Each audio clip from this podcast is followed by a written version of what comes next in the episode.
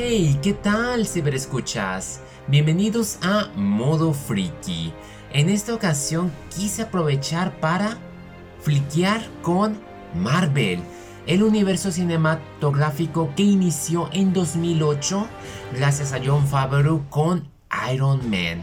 No sé si muchos se acuerdan cuando fuimos al cine y no teníamos ni la menor idea de que la escena post créditos donde salía Nick Fury era simplemente una introducción a un universo, mejor dicho, a un multiverso que ha llegado a ser hoy en día. No solamente con las 28 películas que se han lanzado, sino ya con las 5, 6, 7 infinidad de series que se vienen en camino. Quise hacer un breve análisis porque se ha notado como que una especie de efecto. ¿A poco nadie se ha llegado a cansar de decir, oigan, ya 28 películas, 4 series televisivas, no tomando en cuenta las de Netflix, que la verdad para mí son una joya? Refiriéndome solamente a Daredevil.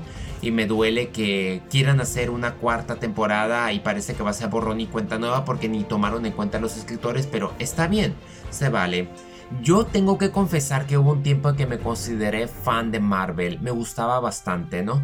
En cuanto se terminó la trilogía del Caballero de la Noche, pues mi enfoque se fue muy en especial con Capitán América el Soldado del Invierno, que en lo personal para mí ha sido la mejor adaptación que ha tenido este universo y los hermanos rusos sin duda le han echado mucha inteligencia con respecto al Capitán América. Pero nos vamos a ir por orden cronológico voy a mencionar cada una de las 28 películas y en pocas palabras voy a decir lo que opino y al final voy a mencionar cuáles son para mí las mejores 5 películas. Y quizás haga como que un breve análisis de lo que es de esperarse tanto en taquilla como en producciones. De antemano, esto es solamente mi humilde punto de vista. Capitán América, el primer Vengador. Yo creo que fue entretenida. En su momento no me impactó como que tanto. Debido a que todavía consideraba a Iron Man superior. Es lo que es y quizás el mejor elemento que tuvo fue Becky Carter. Me encantó esa mujer con su acento y su forma de pelear a pesar de no tener habilidades. Aparte de que me gusta mucho cómo se introduce a Steve Rogers y Chris Evans sin duda hizo un excelente papel. Capitana Marvel.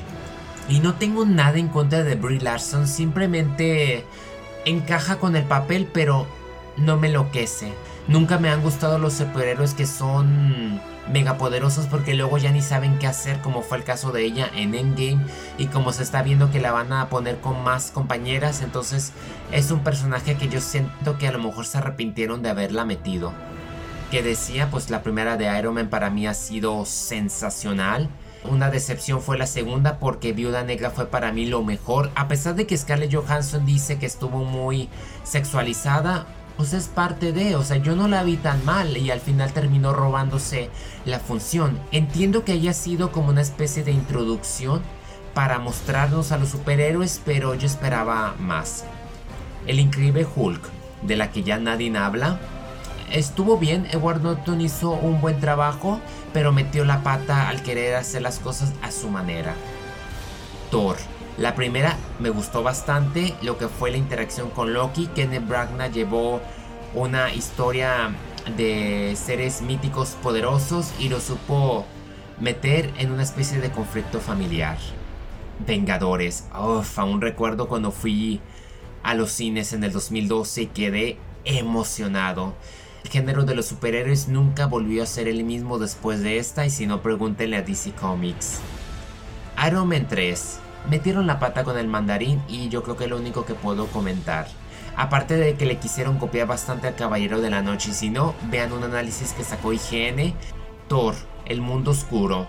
Lo mejor sin duda fue Natalie Portman, se miraba preciosa aunque en esta ocasión fue más la damisela en peligro y qué puedo decir, los efectos especiales se fueron a unos extremos que el villano fue desaprovechado. Capitán América el Soldado del Invierno. Mis respetos, la mejor adaptación que haya tenido Marvel. El combate entre Bucky y Steve fue personal esta sin duda tuvo los elementos que ha tenido Star Wars. Se volvió toda una familia.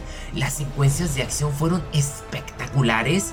Nada superó la fantasía y los pies se mantuvieron en la tierra, sobre todo las persecuciones, el sonido, las referencias al pasado y me gustó mucho el cambio de contexto de la Segunda Guerra Mundial a la guerra actual de los misiles y, y me encantaría volver a verla. Guardianes de la Galaxia.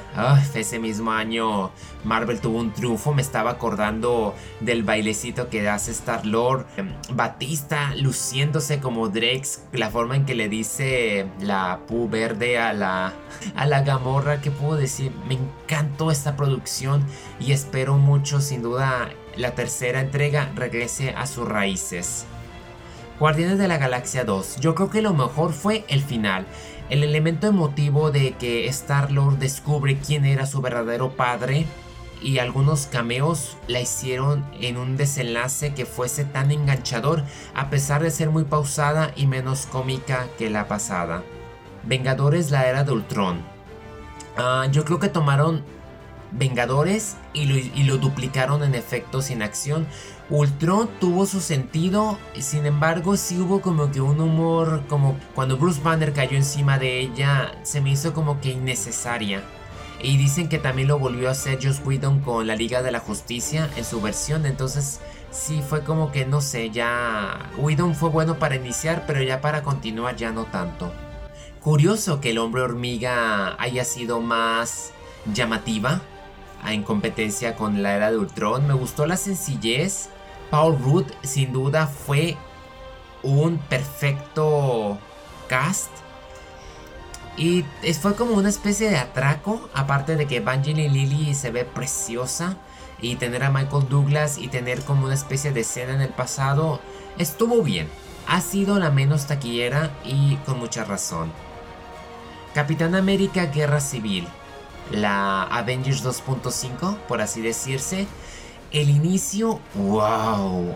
Yo creo que aquí los hermanos rusos simplemente hicieron su audición para lo que estaba por venir en uh, Infinity War. Aquí me gustó mucho la brigada que encabeza Steve Rogers. Me gustó el enfrentamiento que tiene con Iron Man. Yo estuve al final de que yo le iba al equipo Capitán América, la secuencia en el aeropuerto, la introducción de Pantera Negra y del Hombre Araña sin duda nos mostraron que el universo de Marvel estaba por ponerse bueno.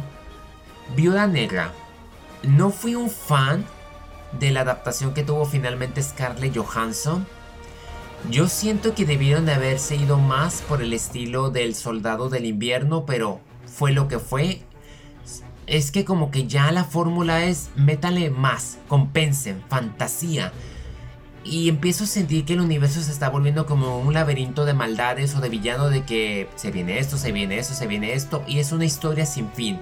No se sienten que se estén cerrando los ciclos, simplemente se sienten que continúan y ya cada quien se puede meter donde más o donde más quiera.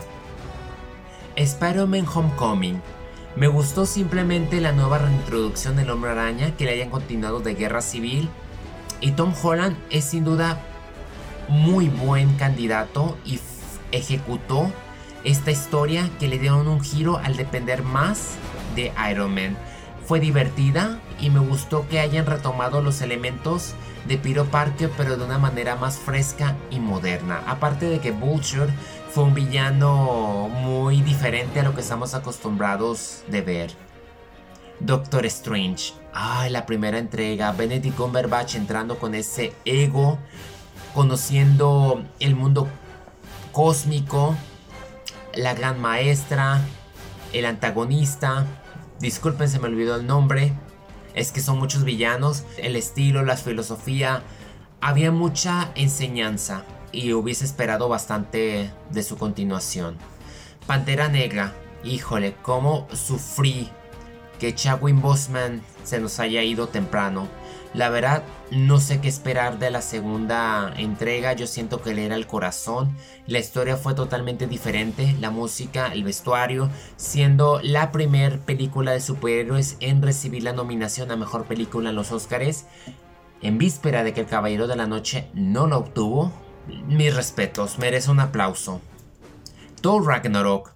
Contrario de lo que muchos odiaron, a mí me pareció muy divertida. Me gustó el enfoque que tuvo Chris Hemsworth como Thor, dándole algo distinto, yéndose más al espacio, a los cómics.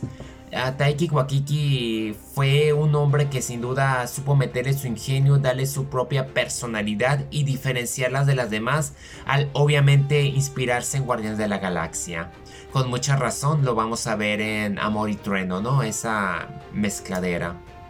Infinity War, el Imperio contraataca de Marvel sin duda. Me gustó la forma en que culmina, fue caótico.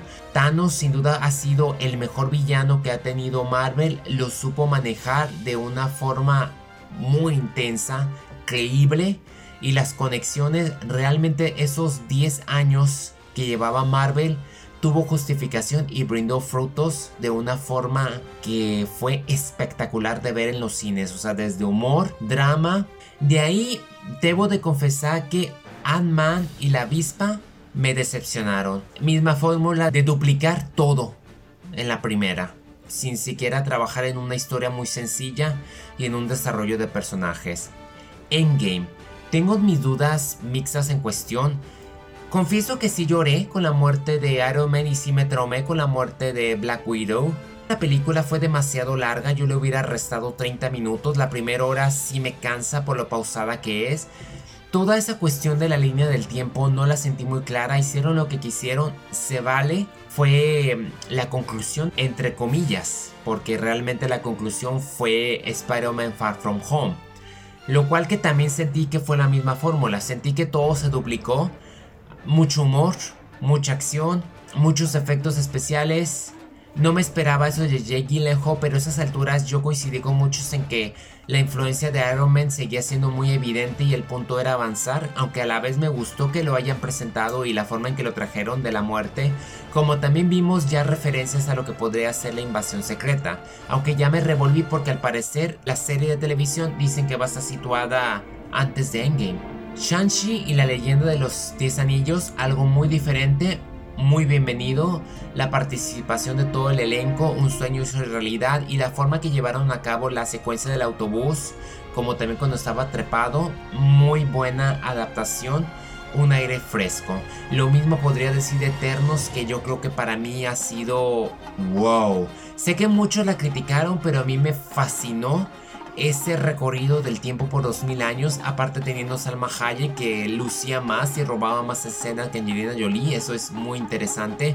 Tener un elenco, tener una historia lo bastante humana y no tener miedo a mostrarnos como que la primera pareja homosexual, como también eh, una escena de sexo que igual fue muy diminuto. Yo, yo siento que hicieron mucho escándalo para algo que nomás era un par de segundos. Pero en lo que cabe, la escena del Emergence al final fue para mí lo mejor, como también cuando aparece Arishem, como creó a los Eternos para tener este control y cómo llega a la Tierra para llevarse a los que quedaron, fue, o sea, de solo imaginarse, híjole, me puso bastante nervioso, incluyendo la música y el elenco que es de los mejores. Para tener a 10 personajes en una producción, se hizo un tremendo trabajo y lamentablemente Kevin Feige y la directora Chloe pasaron por lo mismo que pasaron Kirly Kennedy y Ryan Johnson con The Last Jedi. Spider-Man No Way Home, ¿qué puedo decir que ya no se haya dicho? Tener a Tobey Maguire y Andrew Garfield de regreso con todos los villanos, aparte de terapéutico por el mensaje que se promovía y una especie de nueva reintroducción al hombre araña al regresar a sus orígenes 100% de acuerdo a los cómics, sufrir pérdidas fuertes, el combate de la moral y Willem Dafoe robándose la función como el duende verde. Un excelente, excelente trabajo que Doctor Strange funcionó de una forma bien. No como lo desastroso que fue en el multiverso de la locura. Pisaron el horror y realmente no daba tanto miedo. Sobresaturaron todo lo que conocíamos de Marvel al no solamente ser la historia de Doctor Strange, sino de América Chávez, de ser también Scarlet Witch, que se puede haber llamado como ella, vincularse a WandaVision y no a No Way Home, que hicieron esa trampa de usar a todos los Illuminati y matarlos, diciendo que son versiones, fue lo más barato que se puede hacer en esta función, que realmente pudo haber seguido los pasos de la primera de Doctor Strange.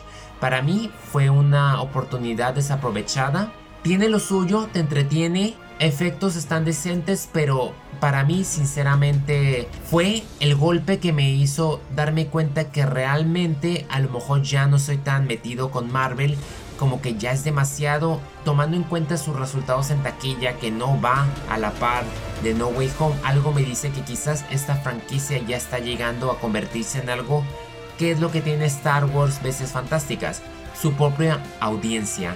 Ya no es como que jale a todo en general, que así fue como se benefició Avengers, ya es más que nada mm, sus seguidores.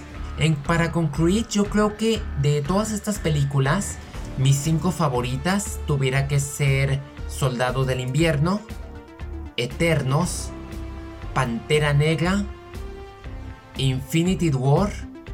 Uy, yo sé que me voy a pelear con Avengers la primera, pero me voy por Guardianes de la Galaxia la primera. Tenía simplemente algo muy especial. Hubiese estado en su lugar Doctor Strange, pero la verdad este personaje ya no me cayó tan bien después de ver la locura yo sigo con los que mencioné. Eso es todo de mi parte, gracias por haberme acompañado en este modo freaky de la saga Marvel. Adrián Andrade, hasta la próxima.